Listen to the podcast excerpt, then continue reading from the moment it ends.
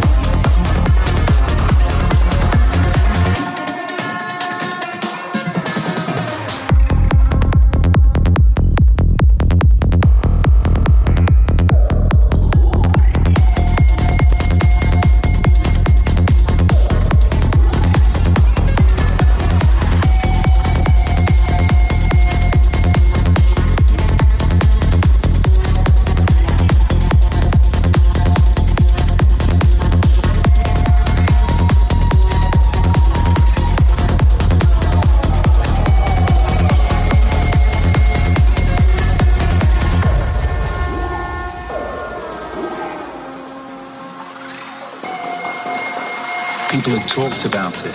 A paradise where there were trees and the people lived happy and fulfilling lives.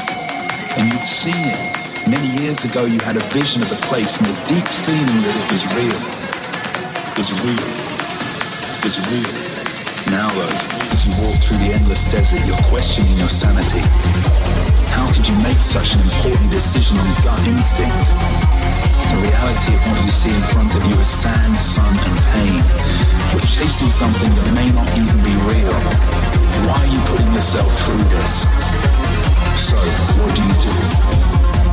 do? You're in the desert right now. There's no sign of hope, no indication that your instincts are correct, but you decide to keep walking.